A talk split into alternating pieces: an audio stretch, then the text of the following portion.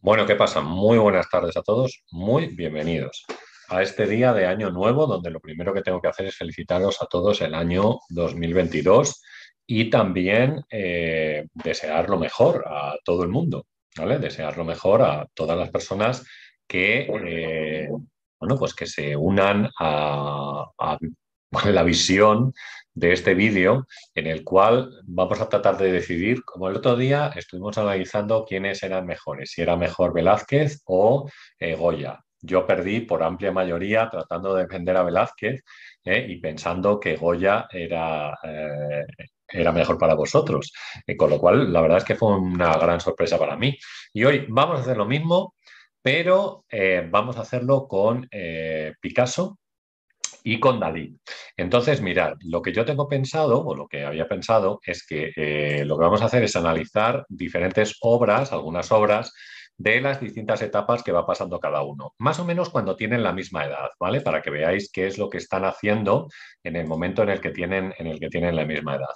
Y una vez que, que lo tengamos hecho, ¿vale? Que nosotros tengamos hecho eh, eso, eh, pues ya pensamos un poco, intentamos decidir quién es mejor, ¿vale? Pero ya lo decidís vosotros, ¿vale? Lo decidís vosotros quién es mejor, si pensáis que es mejor Picasso o que es mejor, eh, o que es mejor Dalí, ¿vale?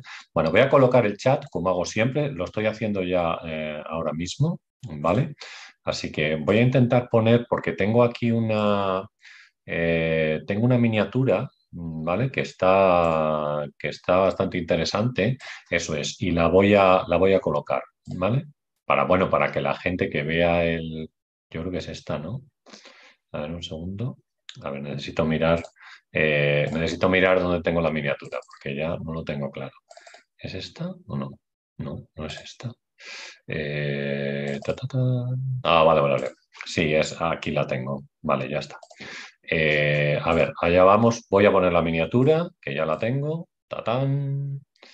Eh, y eh, empezamos con el vídeo. Cuando saludo, venga, yo saludo ya a la gente que estáis por aquí, a las 10, 11 personas que ahora tenemos. Seguro que luego se incorpora alguien más. Os felicito el año a, todos, ¿vale? Y, nada, pues empezamos a ver quién es. Yo, yo no sé si apostar por Picasso ya, porque luego, luego lo mismo me dais para el pelo y decís que Dalí os gusta más o que es mejor Dalí eh, o lo que sea. Pero bueno, tengo PowerPoint, como os he dicho, preparado con diferentes eh, imágenes y eh, sobre esas imágenes vamos a, vamos a trabajar. Voy a colocar el chat aquí en el teléfono, ¿sabéis?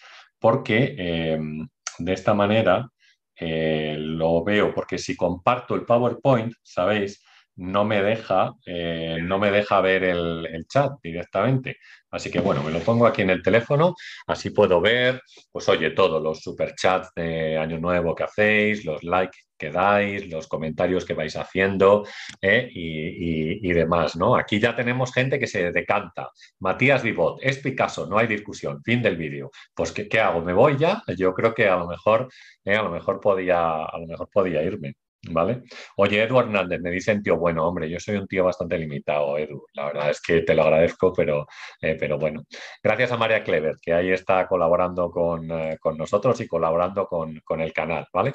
Empezamos a compartir, si os parece. Vale, empiezo a compartir y eh, vamos a, como os digo, a ver el PowerPoint de Picasso y Dalí. Venga, ahí lo tenemos ya compartido. Eh, vale, voy a quitar esta parte de aquí que me molesta a mí, una de las cosas que aparecen ahí y que vosotros no, podéis ver, ¿vale? Lo voy a hacer grande, ¿vale? Para que lo tengamos, a ver si puedo, que yo creo que sí. Ahí va. Venga, ahí lo tenemos. Pablo Picasso versus Dalí. ¿Quién de los dos te gusta más? Esto es lo que vamos a decidir en el día de hoy. ¿Quién es mejor pintor? Si es Pablo Picasso o es eh, Salvador Dalí que hay que decir, la verdad, yo creo que los dos eh, son bastante buenos ¿eh? Eh, como artistas. Lo que pasa es que cada uno tiene un estilo diferente y una forma de proceder distinta. Sabéis además que se van a encontrar. Yo creo que hemos hecho algún vídeo en el canal en el cual, bueno, Dalí es más joven que Picasso. Picasso nació en 1881 y Dalí en 1904, con lo cual, como veis, tienen ahí una, bueno, una diferencia de edad eh, de aproximadamente pues, 81, 91, 1, 25 años, 25 eh, años. De hecho, Dalí visitó a Picasso, como os digo, en el estudio en el que él trabajaba en París, siendo Dalí muy joven y además le influenció bastante. Le influenció mucho en una pintura que va a realizar Dalí que se llama Naturaleza muerta al claro de luna, que no está en el PowerPoint, pero, pero bueno, que ya os digo, un poco lo que estaba trabajando eh, Picasso en los años 20, que era pues una fase así clásica con, bueno, pues temas esculturales y él había viajado a Italia, estaba muy sorprendido por figuras así como muy masivas, Miguel Angelescas y demás, le va a influir. Y en esa pintura que hace Dalí en el año 1925, que como os digo se llama Naturaleza muerta al claro de luna, pues, eh, pues bueno, eh, se, nota esa, se nota esa influencia. Vamos a empezar con Picasso, ¿vale? Yo, yo ya os digo, yo apuesto por Picasso, pero luego ya os pregunto y ya me vais diciendo, vamos a ir viendo, como os digo, vemos obras de eh, momentos en los cuales tanto Picasso como Dalí tienen la misma edad, aproximadamente, ¿vale? Para que vosotros podáis comparar qué es lo que están haciendo y qué es lo que está aportando cada uno en ese momento. Por ejemplo, este que tenemos aquí es un cuadro que se llama Ciencia y Caridad, ¿vale? Que no sé si lo conocéis, es un cuadro de Pablo Picasso ¿eh? y está pintado cuando Pablo Picasso tiene 15 eh, años, ¿vale? Es del año 1886 y él nació en 1881, ¿no? 1896, o sea que, bueno, pues como veis, tiene 15 años eh, cuando está pintando esto. Ahora, ¿qué nos lleva a pensar esta pintura de, Picasso, que me parece que está en el Museo Picasso de Barcelona? Eh, yo creo que lo que nos lleva a pensar esta pintura es que, oye, Picasso, tío que domina la técnica perfectamente, ¿vale? Que mm, podéis apreciar cómo eh, con una edad muy corta tiene un manejo de los pinceles impresionante, increíble, ¿vale? Increíble. Eh, y, no solo en la, yo no sé, en, los detalles que tiene, por ejemplo, eh, pues yo qué sé, por ejemplo, las arrugas que tiene la sábana, la zona arrugada que también tiene la manta que vemos aquí, cómo, a mí me gusta esto y yo destaco esto muchas veces, cómo mancha la humedad, sabéis, la pared, el color de la zona de esta ventana que aparece cerrada, cómo está manchando eh, la zona de, la pared. O sea, esos detalles son increíbles, ¿no? Las diferentes tonalidades de color que nosotros podemos apreciar en la pared respecto a la, a la sombra que está haciendo esto que vemos aquí, que no sé si será un armario o la puerta, bueno, puede ser cualquiera de las, de las dos cosas, ¿no? Y luego la temática, pues es una temática muy costumbrista, que estaba de moda en España a finales del siglo XIX, entre otros estilos, muchos más, y, eh, bueno, pues aquí veis, está, eh, tenemos un médico ¿no? que le toma el pulso, que representa la ciencia, y una monja que cuida del niño, de, que será de esta señora, no de la monja, claro, eh, y que representa la caridad, ¿vale? Que veis que además le está ofreciendo, pues lo que sea, un vaso con medicina. Veo yo un poco de deformidad ahí en la mano, fíjate, ahora que me fijo en la, en el, en la, a la hora de representar la mano y la manera de agarrar el, el plato. Pero bueno, eso no quita que sea una obra eh, yo creo, tremenda, ¿no? ¿no? ¿no? os parece? ¿Qué os parece a vosotros esta obra de Picasso pintada con 15, 16 años? Es algo increíble, ¿no? Increíble. Además, aquí, en esta foto que he conseguido, se ve con muchísima calidad y se aprecian perfectamente, como os digo, todas las sombras, cambios de color, detalles ¿eh? y, demás. Yo creo que, sí que se, ve, que se ve muy bien, ¿vale? Tiene otra mm, muy similar a esta, que también pintó en el mismo momento, también una pintura costumbrista, eh, Pablo Picasso, que se llama La Primera Comunión y que lo hace también con 15 años y lo mismo. Es una pintura muy detallista, muy cargada de, eh, pequeñas cosas, brillos, lámparas, bombillas, bueno, bueno, una cosa tremenda, ¿no? Que hace, que hace Picasso. Bueno, bombillas ya no sé, ¿no? En esa época, bombillas, no, un poco pronto. Eh, yo creo que velas, entonces. Bueno, era una iglesia, lo que estaba representando porque representa una primera comunión, ¿vale? Que será la primera comunión de una hermana suya. Bueno, eso es. El modelo, por ejemplo, que utiliza es su padre, este que tenemos aquí, porque no tenía gente a mano ni posibilidades económicas con 15 años, ¿no? Entonces, lo que hace, como veis, es que utiliza a su padre para, para eso. Bueno, vamos a ver qué estaba haciendo Dalí en ese momento y ya comparamos, ¿vale? Eh, más o menos a esa edad, 16, 17 años, ¿eh? en ese momento, Dalí está pintando esto. Esto es un autorretrato con cuello rafaelesco, se llama, se llama así. Como veis, un cuello excesivamente exagerado y largo, ¿vale? Que parece, yo qué sé cómo decirlo, como que, se lo ha estirado, ¿no? Como en algunas tribus que aparecían y que se ponían una serie de collares aquí que, que le llevaban a estirarse el cuello, a dar la sensación de que tenían un cuello bastante más grande. Venga, primera opción. ¿Qué es mejor? Eh, ahora explicamos un poco lo de I. ¿Ciencia y caridad o el autorretrato con cuello rafaelesco? Mirar, Dalí, el padre Dalí, tío muy exigente, debía ser eh, un tío de cuidado, tenía un amigo que se llamaba, ahora no me acuerdo, el nombre exacto, se apellidaba Pichot. Bueno, era un pintor así impresionista eh, que había estado en Francia y entonces había vuelto a España y eh, bueno, pues pasaba eh, algún verano o algunos momentos del verano con la familia de Dalí y que tenían una casa de verano, una residencia de verano en Cadaqués, que está muy cerca de Figueras, el lugar donde ellos vivían en la costa de Cataluña, ¿vale?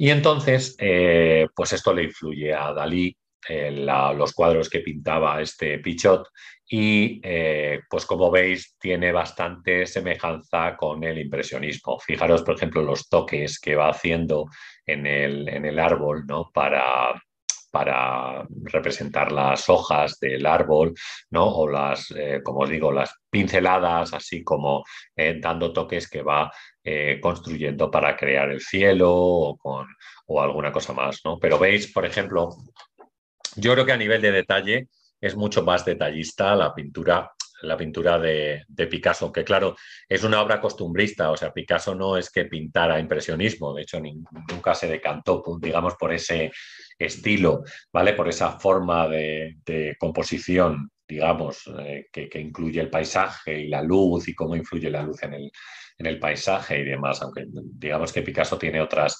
inquietudes, ¿no? Aparte de las que pudieran tener los, eh, impresionistas, ¿no? Pero bueno. Y luego el retrato no está mal eh, realizado, yo creo, el que hace el que hace Dalí aquí.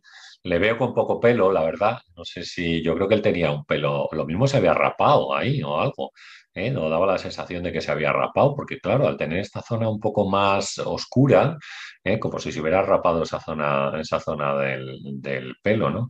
Y mirando así de esta, de esta forma, sí, dice Salvador Llopis que se parece a Cézanne. Bueno, pues tiene un toque, sí, pero ya digo, tiene más, yo creo que tiene más toque impresionista este, este, este cuadro, ¿no? O sea que, eso es. Hombre, dice el perro Riggi que Picasso nació en un ambiente relacionado con el arte. Hombre, su padre era profesor de dibujo, es verdad. Eh, ahora, como pintor, el padre Picasso, mm, bueno, pues bastante mediocre, por no decir eh, que, no, digo malo, porque no era malo, pero eh, se dedicaba a pintar palomas, o sea, pintaba palomas solamente en diferentes posiciones y demás. Yo creo que viendo el talento que tenía el niño, eh, pues el padre de hecho decidió, decidió dejar de pintar, ¿vale? Y se dedicó, bueno, él se dedicó toda su vida a profesor de dibujo, primero en Málaga, luego en La Coruña y después en Barcelona, que es donde eh, principalmente se establece la familia y donde eh, Picasso se va a quedar a, vivir. Entonces, bueno, no me decís qué os parece mejor de esta primera época, si el Picasso que tenemos aquí o el Dalí que tenemos aquí, ¿vale? No me habéis, no me habéis dicho nada, pero pero bueno, seguimos adelante, ¿eh? seguimos adelante y vemos eh, un momento en el cual los dos tienen 20 años, ¿vale? Aproximadamente para que vosotros, eh, para que vosotros veáis. De hecho, la pintura que tenemos a la izquierda, que es de Pablo Picasso, es del año 1901, ¿vale? Él nació en 1881, por tanto tiene 20 años cuando la pinta, y la pintura que tenemos a la derecha, que es de Salvador Dalí, esta que se llama Sifón y Botella de Ron, es del año 1924. Hemos dicho que nació en 1904, por tanto tiene 20 años Dalí cuando está pintando este tipo de, este tipo de obra. ¿no? Entonces, bueno, eh, aquí eh, yo creo que podemos ver cómo Picasso ha entrado en una fase que conocemos como la etapa azul o el periodo azul. Sabéis que esta fase comienza eh, con el fallecimiento de un amigo eh, íntimo que se llamaba Carlos Casagemas, que era poeta, un chico que era tendente a la depresión y que le dejó su novia, eh, vamos a decirlo rápidamente, ¿vale? No pudo superar esa depresión y falleció. se quitó la vida, vamos. De hecho, el, esto afectó mucho a Picasso, ¿vale? Que, bueno, pues eh, quizás pensaba que debía haber estado más tiempo con él em, y, bueno, pues el Picasso entra en una fase que llamamos la etapa azul, en la cual tiene una serie de características. Primera, el color, que veis que lo aplica en todas partes del cuadro. Segunda cuestión sería la identificación con la gente más pobre de la sociedad los más desarrapados, los más humildes. Eh, Picasso era comunista, esto no hace falta que lo recuerde, ¿vale? Y yo creo que esta identificación desde su juventud la tiene. Además, en un momento en el que él no es un pintor conocido, tiene 20 años, está luchando por abrir hueco y está intentando encontrar, eh, digamos, la originalidad de la pintura o de la originalidad que él quiere dar a su pintura. Y la tercera característica de la etapa azul sería el, eh, bueno, la tristeza en general, ¿no? Eh, quizás provocada por esta, bueno, por esta, em, no sé, como hemos dicho, eh, muerte de su amigo Carlos Casagemas, ¿no? La obra que tenemos aquí, que es una de las más conocidas, se llama El viejo guitarrista, ¿vale? Y reúne un poco eh, todo esto, ¿no? La pobreza, quizás por, porque vemos que el personaje incluso tiene una zona, como veis aquí, en la cual parece que la ropa está rota y todo, como si, fuera un guitarrista, alguien que toca la guitarra, eh, eh, o sea, pidiendo unas monedas a la gente, ¿no? Yo creo. ¿eh? Y, bueno, pues sería esa un poco la, idea. Quizás hay gente que apunta que es ciego por, la posición que tienen los ojos, pero bueno, esto ya serían otros, otros detalles, ¿no? Así que, bueno, Picasso entra en esta fase de la etapa azul, que después, bueno, pues eh, se completará con la etapa rosa, si queréis, hacia el año 1904 eh, aproximadamente. Y vamos a la derecha, y tenemos esta obra de Dalí que se llama Sifón y botella de ron, ¿vale? Y que eh, pues es una obra tremendamente cubista, muy cubista, ¿vale? Con una gran influencia del cubismo, posiblemente de Picasso, porque pensar que Picasso es una grandísima influencia para la mayoría de artistas, muchos artistas que han trabajado en el siglo XX, que van a eh, seguir pasos que ha seguido Picasso antes a lo mejor de trabajar en sus propios estilos. Es decir, pensar que eso, que, muchos artistas trabajan ahí en esa, de esa manera. Por tanto, Dalí, que ya había hecho varios cuadros de tipo cubista, pues aquí tenemos este que realizó en la residencia de estudiantes cuando se vino a Madrid desde Cataluña para estudiar en la Escuela de Bellas Artes de San Fernando y así obtener un título universitario, que era lo que su padre quería, que aunque para su padre el oficio de pintor pues no era excesivamente digno ni era una manera segura de ganarse la vida, pero quería que su hijo tuviera un título universitario y por eso lo envió a Madrid para estudiar. No a un piso de estudiantes porque pensaba que era un peligro, sino a una residencia donde conoció a grandes amigos, pues como Federico García Lorca, como eh, Luis Buñuel, por ejemplo, con el que hará después la película de Perro Andaluz, poetas como Pepín Pello, otros artistas como la, artista surrealista también Maruja Mayo, que era eh, compañera y amiga también de, Salvador, de Salvador Dalí. ¿no? Este cuadro, además, que nosotros tenemos de Dalí, es el, que, es el cuadro que inicia la amistad con Federico García Lorca. Yo lo contaba en un vídeo hace poco tiempo, ¿sabéis?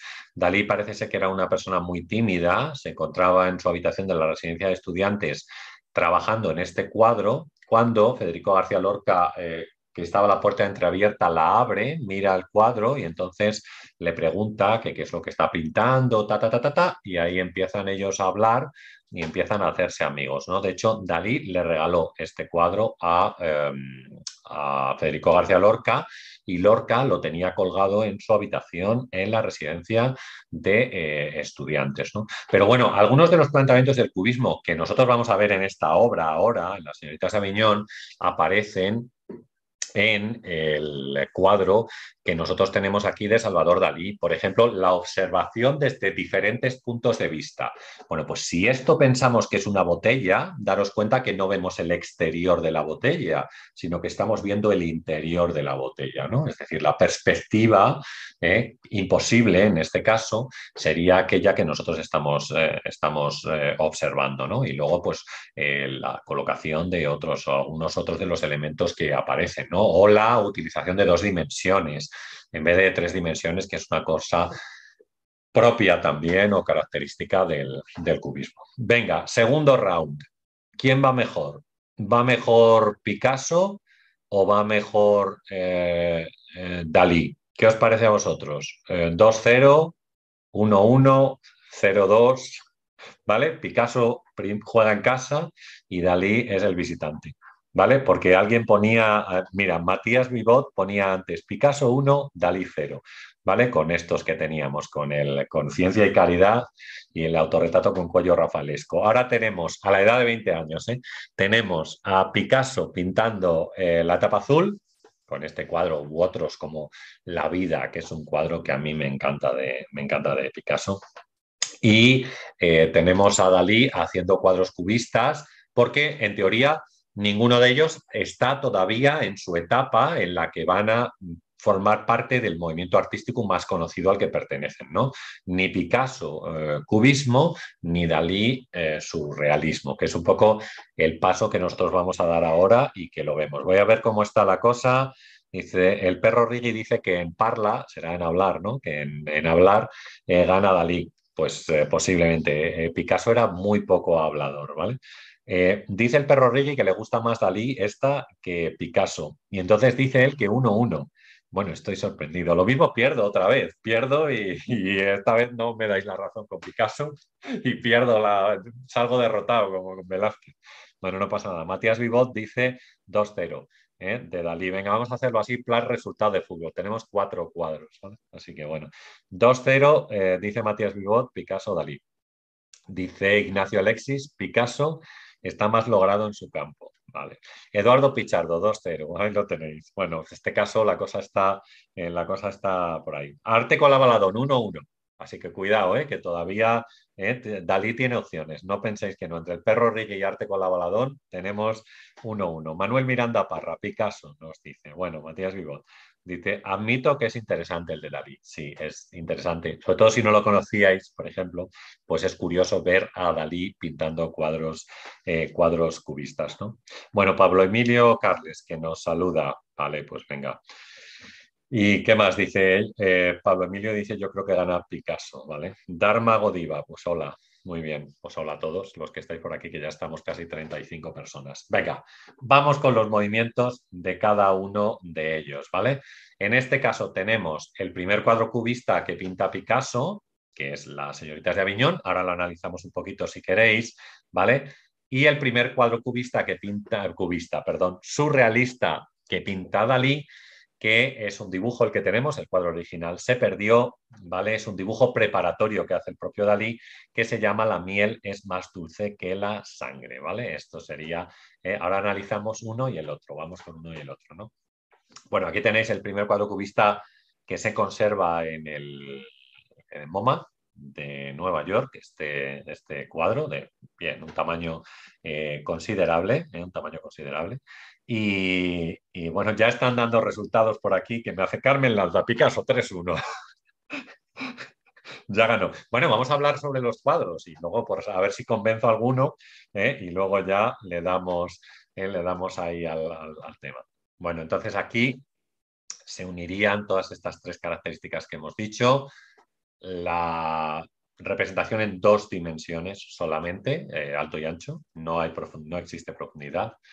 Después, el cubismo es muy simple a la hora de representar los, los cuadros. Quiero, me refiero a muy simple en que si vosotros os fijáis hay un montón de líneas rectas para componer los cuerpos, con lo cual no hace falta haber estudiado en la facultad durante cinco años, sabéis, para eh, realizar estas líneas rectas eh, que nos eh, llevan a componer las figuras, siempre dentro del respeto que hay que tener a Picasso, que era un tío capaz de hacer un cuadro como este. Eso es, de esto, ¿vale? A esto. Vale, eso es. O sea, quiero deciros que a Picasso con respeto, cuando digo yo una cosa como la que acabo de, afirmar. Y después la tercera de las características del cubismo pues estaría en los, la descomposición de la figura, en este caso de este personaje, ¿no? que representa al propio Picasso además, eh, eh, con los diferentes puntos de vista desde los cuales toma uno de los ojos, el otro, la nariz, la boca o la, la propia posición de la cara en un personaje que está de espaldas, ¿no? Eh, que, está de espaldas. Pero, pero bueno, además podéis ver otras características en este cuadro, otras influencias, porque caso tiene muchas, ¿no? Como es el arte primitivo, la introducción de las máscaras africanas, por ejemplo, en las caras de dos de los personajes, o las reminiscencias a la pintura románica en los ojos almendrados que tienen las figuras que nosotros tenemos eh, representadas en la parte, la parte central del, cuadro. ¿no? Así que bueno, ¿qué voy a decir yo de este cuadro? Pues que es un cuadro eh, revolucionario, sabéis, una grandísima influencia para todos los artistas del siglo XX. Eh, pues una referencia en toda la historia del arte y una manera de investigación que pretende cambiar eh, pues lo que se había venido haciendo hasta ese momento en cuestión, en cuestión artística. ¿no? O sea que, bueno, yo no sé, yo he hablado mucho de este cuadro ya en el canal y tenéis varios vídeos dedicados a él, con lo cual no voy a insistir mucho. ¿no? Fermín Lacpiur dice, no me gusta nada el arte a partir del siglo XX. Te parece a un profesor mío que se llamaba Antonio Casaseca, que decía que, que no, que no, que él, a partir del siglo XX el arte ya no existía. Eso decía, eso decía el profesor de la universidad. ¿eh? daba, sobre todo él daba, era especialista en arte del Renacimiento. Pero bueno, así estaba la cosa. Eh, bueno, y dice, pero preferiría antes a Picasso que a Dalí. Bueno, pues me parece, me parece estupendo. Bueno, dice Matías Vivot que la señorita Sabiñón gana la miel es más dulce que la sangre en todo menos en el nombre. Dice el perro Rigui que es malísimo el cuadro de Dalí. Este es el cuadro de Dalí que nosotros tenemos, bueno, el dibujo preparatorio, ¿vale? El cuadro, hay, se conserva alguno, en, o sea, quiero decir, tenemos alguna fotografía en blanco y negro, ¿vale? Porque el cuadro se vendió y no hemos vuelto a saber dónde, dónde está. Lo que pasa es que yo creo que Dalí, luego en esta época, en la etapa surrealista, ¿sabéis? Se vuelve muy interesante por, digamos, por las cosas que integran el cuadro, por los planteamientos que integran el cuadro, los personajes o los elementos que nosotros podemos encontrar en el, en el cuadro. ¿no? Por ejemplo, la cabeza. Mm, pues aquí que aparece la cabeza de Federico García Lorca cuando jugaba a hacerse el muerto en la residencia de estudiantes. Lorca y Dalí, que están muy unidos en este momento, eh, porque esta obra es del año 1927, ¿sabéis? Y aquí vemos, pues, que, que, bueno, que parece una figura así, que está como muerta, ¿no? Que Además tendría solo la cabeza, la mitad de la cabeza metida en lo que parece la arena, la otra mitad eh, fuera.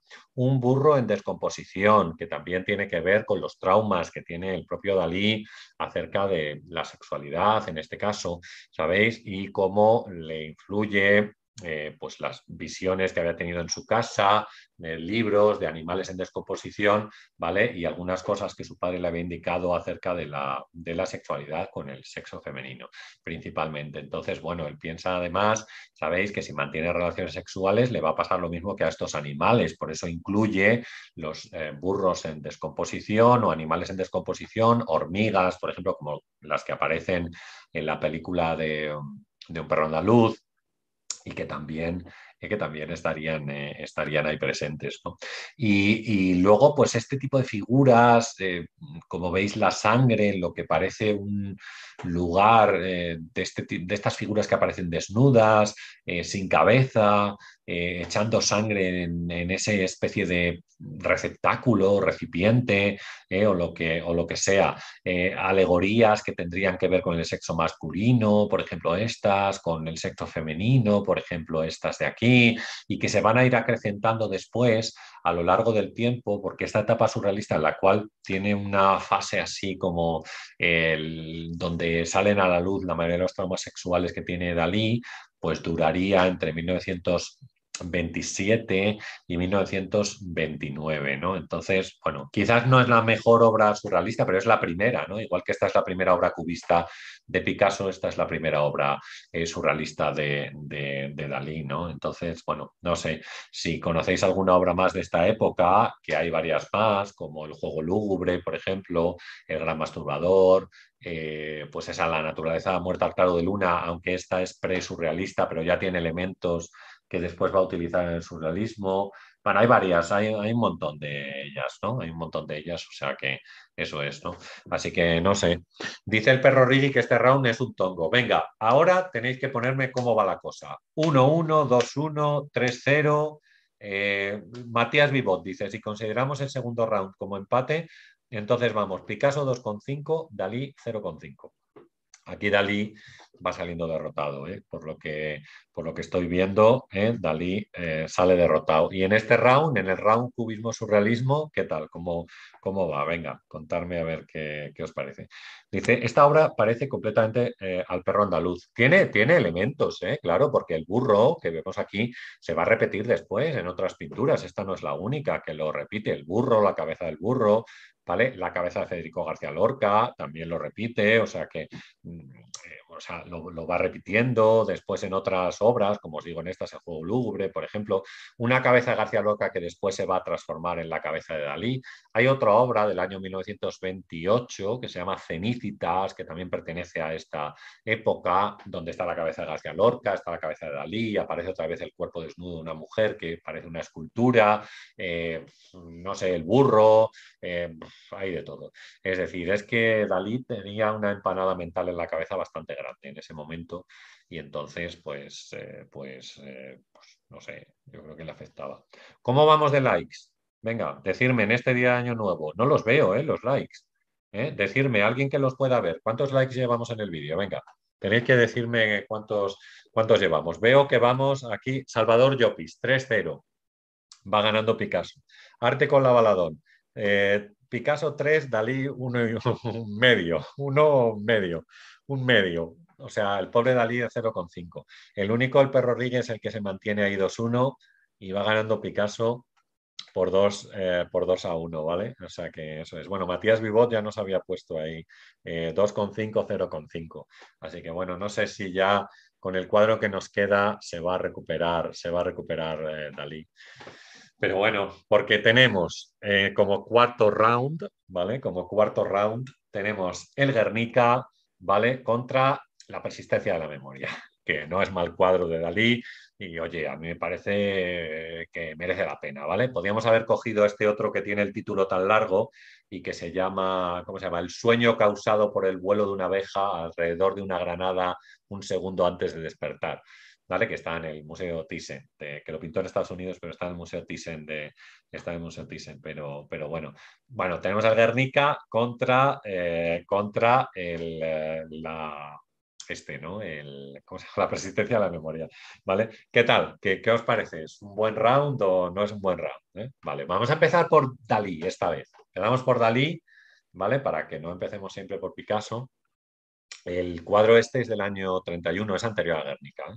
De hecho, Dalí tiene algún cuadro de la época de la Guerra Civil, eh, tiene, tiene un par de ellos.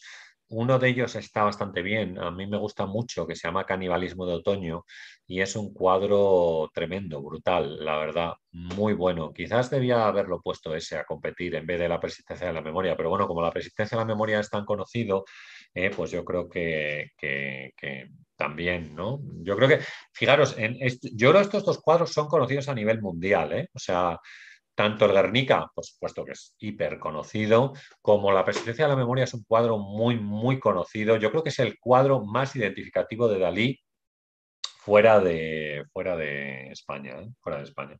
Entonces, bueno, ¿recordáis la cabeza esa que hemos dicho, la cabeza de Federico García Lorca, que aparecía en La miel es más dulce que la sangre? Pues aquí la tenemos, pero transformada en la cabeza de Salvador Dalí, que como veis tiene el ojo cerrado, con unas pestañas tremendamente grandes, porque estaría soñando con cosas, eh, bueno, pues eh, con todo tipo de cosas. ¿no? Aquí no aparecen referencias como las anteriores, aunque todavía parece que tenemos hormigas en esta zona, en la zona de este reloj que tenemos aquí, o una, un moscardón grande, una mosca grande, un tábano, o bien una, una avispa reina madre que estaría aquí, ¿no? Una abeja madre de estas, una abeja reina que estaría ahí en la zona de ese reloj. Quizá este cuadro es muy, muy conocido por los relojes eh, blandos, ¿no? Eh, por los relojes blandos que, aparecen aquí, que sabéis que eh, Dalí incluyó después de acudir a una fiesta en la cual se sentía cansado, volvió a casa, se metió en la cama, parece que no se dormía y bajó al estudio y entonces dijo, oye, ¿y por qué no hago relojes blandos? Y entonces, pues nada, hizo, añadió al cuadro que no los tenía, ¿sabéis? Estos tres relojes que ahora vemos aquí, uno en la, uno en la zona esta del, no sé, este como pequeño pedestal, ¿no? La rama del árbol y la cabeza de lo que sería el propio, el propio eh, Dalí, ¿no? El propio Dalí. Así que nada, luego Dalí tiene una cosa muy característica y que, que se ve ya perfectamente en este cuadro y luego lo vamos a ver, y es un poco el tipo de atardecer que él suele pintar en sus cuadros, un paisaje muy mediterráneo, ¿no? Un poquito de tierra, un poquito de mar, y una luz ahí que veis como de atardecer. La verdad es que es muy bonita ¿eh? la luz que utiliza eh, Dalí en, sus cuadros. Es como muy sensual, ¿eh? diría, diría, diría yo. Así que nada, bueno, me parece interesante este cuadro, no está nada mal, ya os digo. Pero claro, es que sí, lo mismo la comparación no, no merece.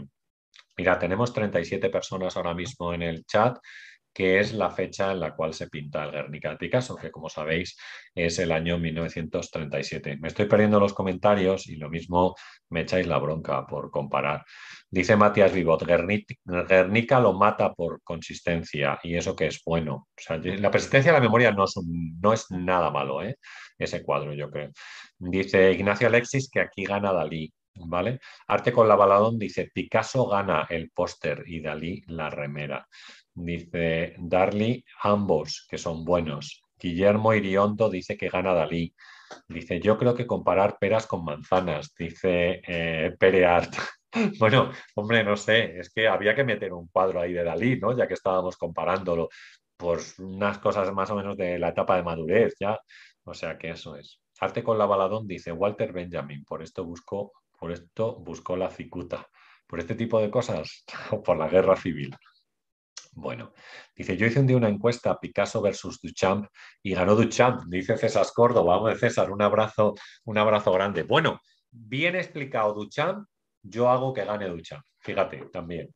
O sea, digo, por si alguien, por si alguien, eh, por si alguien tiene duda, vamos, hago que gane el urinario, de verdad. Digo por importancia de, de lo que significa el arte conceptual ahora mismo ¿vale? Y demás. Oye, por cierto, os tengo que contar una cosa, y es que yo eh, puse un vídeo el martes, la verdad, un buen vídeo, ha funcionado muy bien el martes pasado, que se llamaba El polémico arte conceptual. Y en principio lo han visto todos los suscriptores y bueno, la gente que sigue habitualmente el canal, que me conoce y que ya sabe un poco de qué va todo esto. Y entonces, eh, pues nada, pues nada, me comentan que el vídeo que está bien, que está bien argumentado, sobre todo porque intentábamos dar una definición de arte conceptual y conocer el origen. Era, era básicamente lo que consistía el vídeo. Pero ahora me está llegando el hate, amigos. Así que me llega el hate al polémico arte conceptual y ya tengo varios que no hay nada, que no es arte, que tal, que es una mierda, la basura. La basura es la palabra que más suele aparecer en, este tipo de citaciones y tal y todo esto. Venga, es que no sé, pues, oye, si tenéis un momento, podéis pasaros por el vídeo y yo qué sé, darles un poco de cera, que yo, para que no conteste yo solo. ¿vale? Que contestar vosotros, que ya sabéis perfectamente lo que es el arte conceptual ¿eh? y que se os supone que se supone eh, pues la, capacidad para poder argumentar contra todo este hate eh, que me está llegando eh, por hacer un vídeo que se llama El polémico arte conceptual y, como repito, definirlo y poner la fecha de inicio.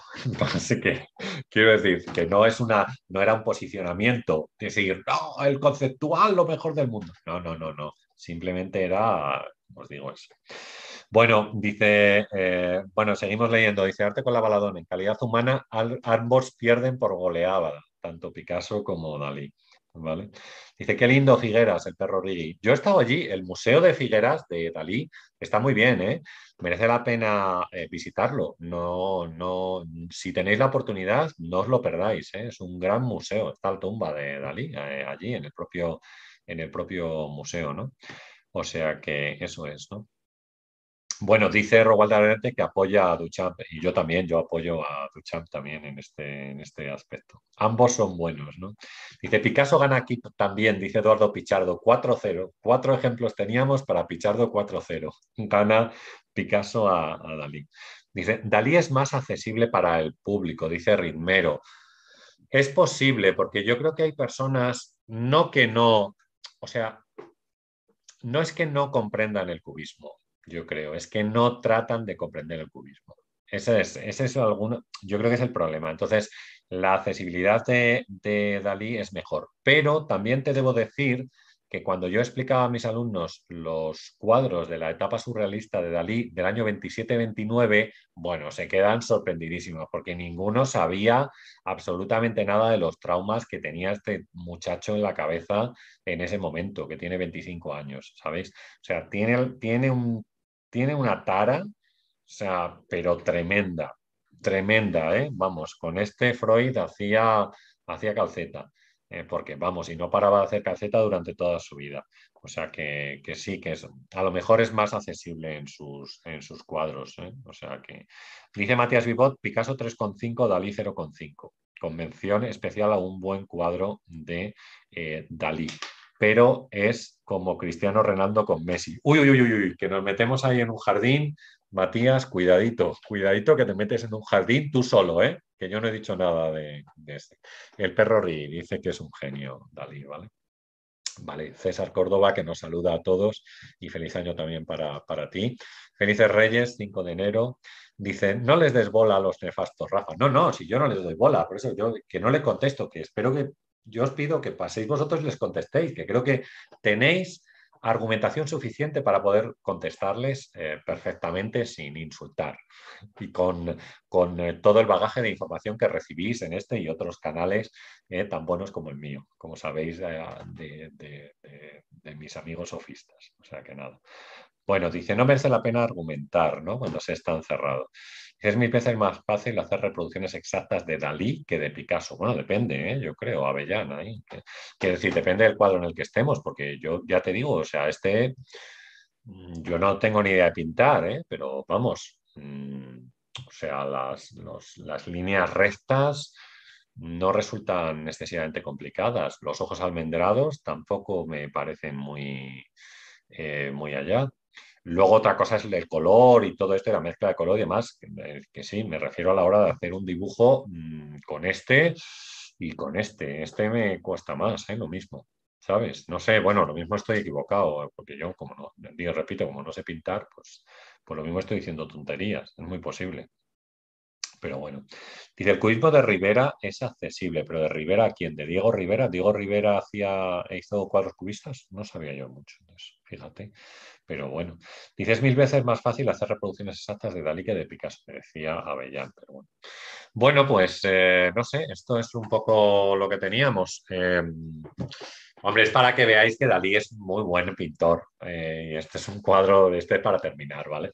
Este es un cuadro religioso, como veis, una representación de la Última Cena, pintada por Dalí en una época en la que, en la que eh, bueno, pues tiene como una fase religiosa o algo así, vamos a llamarla. Tiene varios cuadros en los cuales realiza crucifixiones. Hizo, hay una crucifixión muy famosa que es el Cristo San Juan de la Cruz de, de Dalí tiene otra crucifixión que se llama Corpus Hypercubicum, ¿vale? Y luego esta representación de la Última Cena, que, bueno, pues es curiosa también por el cambio iconográfico que supone frente a la tradición y esto ya os hablo como historiador del arte, frente a la tradición iconográfica de representar el momento en el que Jesucristo anunciaba a los apóstoles que uno de ellos le iba a entregar, el momento que elige Dalí para, para mm, representar la última cena es el momento en el que parte el pan, ¿vale? Entonces, al partir el pan, que es lo que está haciendo, como veis, el cuerpo de Cristo, que lo vemos en la parte de arriba, ¿vale? Para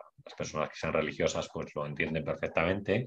El cuerpo de Cristo baja para quedarse en la tierra, ¿vale? Pues en la forma de pan y vino que es lo que eh, para los católicos eh, significan estos elementos durante la, durante la misa. Así que el planteamiento iconográfico es diferente y luego, bueno, pues Talí, hombre, es un gran maestro y tiene un dominio perfecto eh, de la técnica, con este tipo de paisaje que hemos dicho antes, poquito de tierra, poquito de mar, mm, prácticamente atardecer, ¿vale? Como, eh, como, como, veis ahí, o sea que yo creo que, estaría bien, ¿vale? Está bien. Vamos a terminar con este, con este cuadro.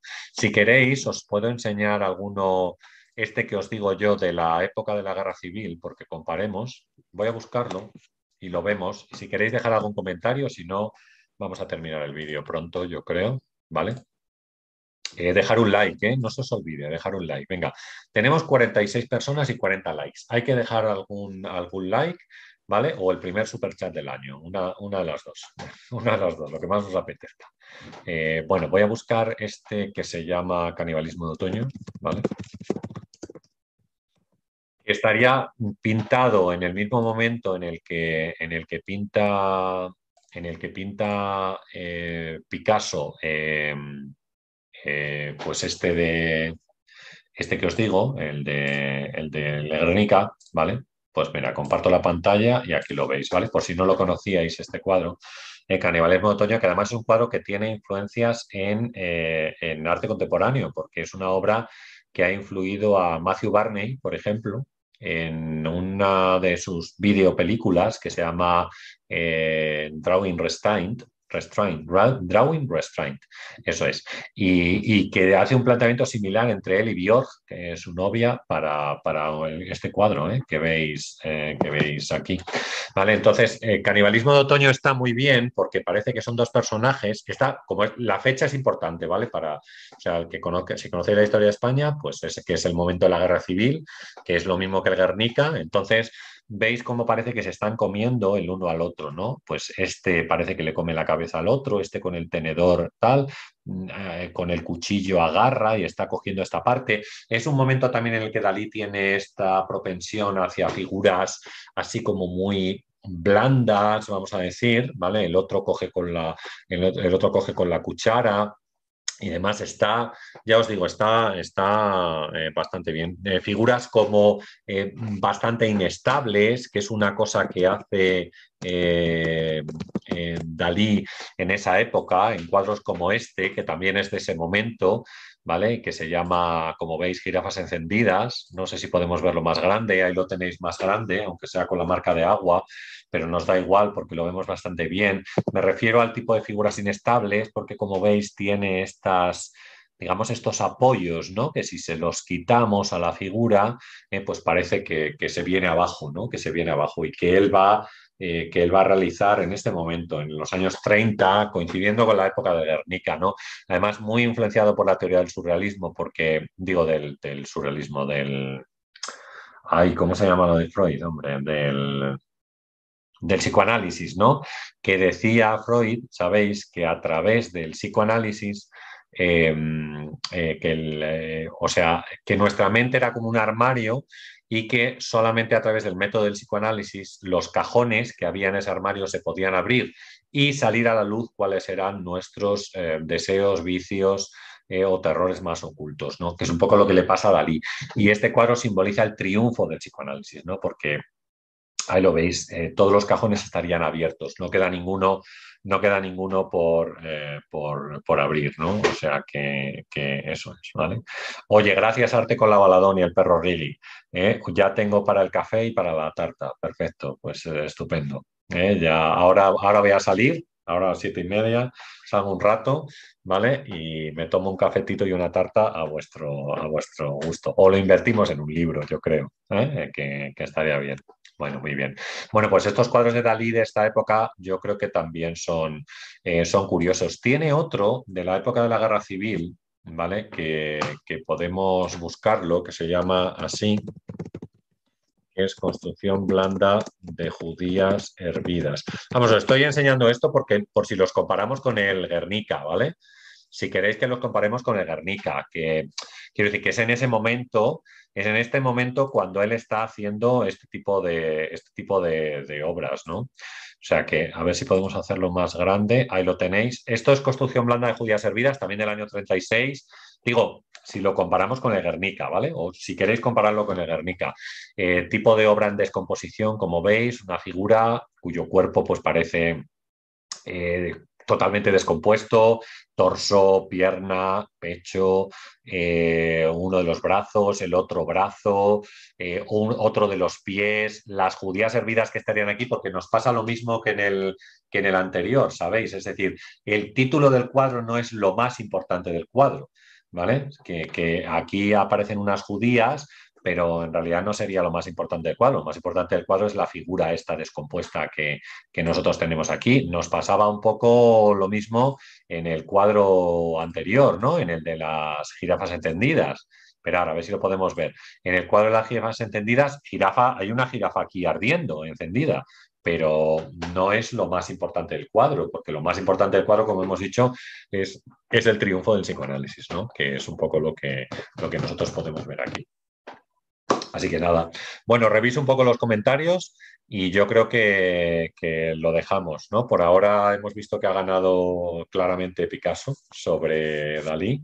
Eh, quizás los ejemplos estaban ahí un poco forzados, pero yo creo que no. Hemos, ya, ya os he dicho, he intentado coger de cada momento más o menos lo que estaba haciendo, lo que estaba haciendo cada uno, pero, pero bueno, ya, ya me decís, ¿no? Venga, miro los comentarios un poco y, yo creo que nos vamos, ¿no?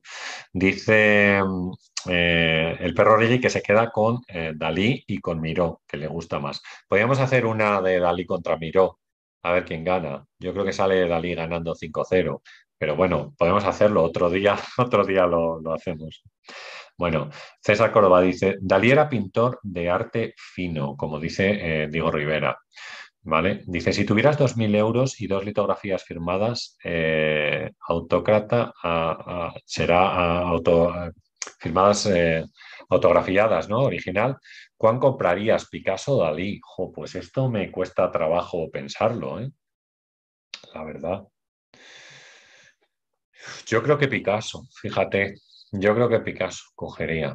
Sí, de hecho es posible ¿eh? conseguir, porque bueno, esta gente ganó mucho dinero, como sabéis, y se hizo muchas obras eh, después, posteriormente, obras que tenían que ver con, con, con, esto, con la difusión, la reproducción, el grabado, firmados y demás, y es posible, no, no es no penséis que es imposible ¿eh? conseguir un grabado, no a un excesivo precio, pero bueno, lo mismo no por 2.000, pero por 5 o 6.000 es posible conseguir un grabado firmado por Picasso.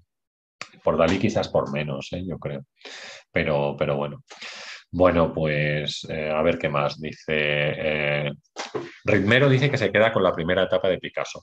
Será con la de la costumbrista, con los cuadros como Ciencia y Calidad y la primera comunión. Dice de Dalí, me gusta casi todo. Vale, eh, Michael Mendoza nos saludaba, feliz 2022 a todos, también para vosotros, ya os he dicho. Dice, Picasso versus Matisse. Dice, creo que hubiera sido más interesante para mí. No sé, bueno, pues otro día hacemos otro, otro enfrentamiento de estos, ¿no? Tapies contra, Tapies contra Saura, por ejemplo, vamos a hacer, o alguno de, o alguno, o alguno de estos, algún pintor, Kandinsky contra Mondrian, a ver qué, eh, a ver qué tal. O eh, Andy Warhol contra Marcel Duchamp. Ese no me, este estaría bien, no estaría mal. Esa, a ver qué, a ver quién sale, quién sale ganando en ideas y en objetos, ¿vale? En planteamientos. Bueno, eh, dice que Dalí le gusta, ¿vale? Eh, dice Ritmero que no se puede comparar a Dalí y a Picasso. Si hubiera 50 Picasso o 100 Dalís, el mundo sería prácticamente inhabitable. Eh, ¿Pero de qué? ¿De orgullo? es posible, eso es. Dice, Master Rafa, ahora tiene seguidores, va agarrando vuelo con el doctor Soriano. Por favor, no, ah, que no comience a despedirme. Vale, pues nada, no te preocupes. Dice, me parece, em, Rafa, me parece, pictóricamente yo me quedo con Picasso. Sí, sí, yo me quedo con... Bueno, yo me quedo con Picasso, fíjate, eh, también técnicamente, yo creo. ¿eh? O sea, técnicamente me quedo con Picasso porque yo creo que él, eh, Picasso es, mm, técnicamente para mí es mejor que Dalí. Yo creo. Lo demuestra en las primeras obras, y también en el, en, el proceso de investigación que tiene para llegar a la conclusión del cubismo y después cuadros posteriores de, Picasso. Yo me quedo con la importancia de Picasso, me quedo con ella en estos dos aspectos. Dalí tiene un muy buen dominio de la técnica también eh, y una manera, una manera de interpretar el surrealismo. Es que eh, Picasso es el cubismo. Pero Dalí no es solo Dalí el surrealismo, hay otras interpretaciones del surrealismo, del automatismo eh, y demás. Eh, Dalí lo interpreta de una manera, ¿vale? Creo yo. Creo yo. Así que yo creo que como importancia me quedo con Picasso a lo largo del siglo XX, ¿vale? Eso no quita que Dalí sea un grandísimo pintor. Yo también lo creo que es un grandísimo pintor. Y me interesa sobre todo esa fase traumática en la cual saca a la luz eh, pues cuáles son sus problemas, sus inquietudes y sus miedos. ¿eh? Me quedo con esa fase sobre el resto de Dalí. Dice Rafael César Córdoba, doctor Soriano y demás amigos, les recomiendo coordinar cuando hacen el directo, porque muchas veces me choca uno con otro. Ya, pero eso es una cosa que a lo mejor nosotros no podemos evitar. Eh, ten en cuenta, Avellán, que tampoco estamos, yo, no estoy todo el día viendo qué es lo que hacen mis compañeros. Sé cuándo están normalmente porque me sale algo pero, pero bueno, mm, eh, intentamos, ¿eh? De hecho, yo os diré que intento no coincidir con, ninguno para no pisarnos los unos a los otros. Es verdad, porque se nota mucho que hay más gente o menos gente dependiendo de quién esté en directo, pero a veces es imposible tenerlo en cuenta. O sea, mm, no sé, eh, y a veces escapa tu control saber quién está o quién, o quién no está. Eh, depende a veces del tiempo que tú tengas también para poder hacer una cosa o no. Por ejemplo, yo hoy, esta tarde, pues, tengo tiempo, no tengo problema. Entonces, mm, pues me apetecía, lo he anunciado en el Instagram y ya una vez anunciado en el Instagram lo hago. Si en ese momento hay otra persona en directo, pues oye, mira, eh, qué mala suerte, ¿no? Y por supuesto que nos coordinamos, porque si no nos coordináramos no podríamos hacer debates juntos, ni podríamos quedar para charlar, ¿eh? o en el canal de César Córdoba, o con, con el doctor Soriano, o, con los sofistas, o en los programas que hace Rayitos, o sea, eh, sí lo intentamos, o sea que no sé. ¿Hay alguien en directo ahora o qué? Yo no sé. La verdad es que ahora mismo no sé si hay alguien o no, pero bueno. Bueno, Matías Vivot eh, dice, postdata, Picasso 93, Dalí Bueno, eso me ha gustado, ha estado, ha estado bien. Darly Sánchez dice que Picasso. En mi opinión, los dos eran muy buenos, solo que Picasso al inicio tenía más experiencia. No sé, yo creo que los dos empiezan a pintar muy pronto, ¿eh? ahí, fíjate. Mm, y que, y que, bueno, quizás Picasso practicaba más que Dalí al principio, ¿eh? es posible. Pero, pero bueno, o sea que eso. Dice, la, frase que puso el perro la dijo el mismo Dalí, ¿no? Pero ¿cuál puso el perro? Dime cuál, es que no me acuerdo cuál ha puesto. ¿Cuál puso el perro? ¿Una de las últimas que ha puesto? Eh, pero no sé cuál, no sé cuál era. Bueno, el caso es que no sé cuál era. Ah, el perro Rigue ya le contestó que sí, así que nada, ya me despreocupo. Dice, Dalí me parece por mucho más complejo a nivel tanto técnico como conceptual. Es que a nivel conceptual sí es un poco más rollo este, pero vamos, es que lo de Picasso también, sobre todo con la técnica del cubismo, pues, eh, pues, eh, pues eso. Mira, César Córdoba dice que son coincidencias, que es imposible organizarnos, y que es verdad, a veces es complicado, que de verdad que lo intentamos, ¿eh? no penséis que no, penséis que no pero, pero bueno. Bueno, Master Rafa versus Maestro Casto, ¿quién tiene más libros de arte? Él, él, sin duda, tiene, tiene muchos más que yo. O sea, pero muchos más. O sea, lo mismo es que no sé deciros, pero Fernando tiene una biblioteca, preguntarle a él, son varios miles de ejemplares, ¿eh? varios miles, ¿eh? O sea, eh, preguntarle, me parece, es que iba a decir 20.000, me parecen muchos, pero, pero lo mismo es una barbaridad ¿eh? lo, que tiene, lo que tiene Fernando, o sea que, que eso es. Yo no tengo tantos, tengo, Claro, indudablemente tengo que tener libros, si no, no puedo comentarlos aquí. Y me los he leído Además, que es una cosa que, está bien, pero, pero no, no, yo tengo algunos cientos, pero no miles. Y Fernando tiene miles, cuatro mil, cinco mil, seis mil, no sé, es que lo ha dicho un día, el número de ejemplares que tenía. Y a mí me suena que andaba cerca de 20, pero 20.000 me parece una, parece una barbaridad eh, tremenda, una cosa tremenda. No, no, podéis preguntarle a él, ¿vale? Ya, ya, ya, ya sabéis. Bueno, pues eh, yo creo que lo dejamos aquí. Ha estado muy bien, yo me lo he pasado bien aquí, eh, esta horita que hemos estado aquí comentando estas, estas cosas, ¿vale? Agradezco a la gente que me ha dejado un super chat, ¿vale? A María Clever, al perro Rigi, a Arte con la Baladón, eh, ¿vale? Y nada, mm, yo creo que ya os había anunciado, porque no sé si hicimos un vídeo em, que el martes, hoy, hoy es sábado, ¿verdad?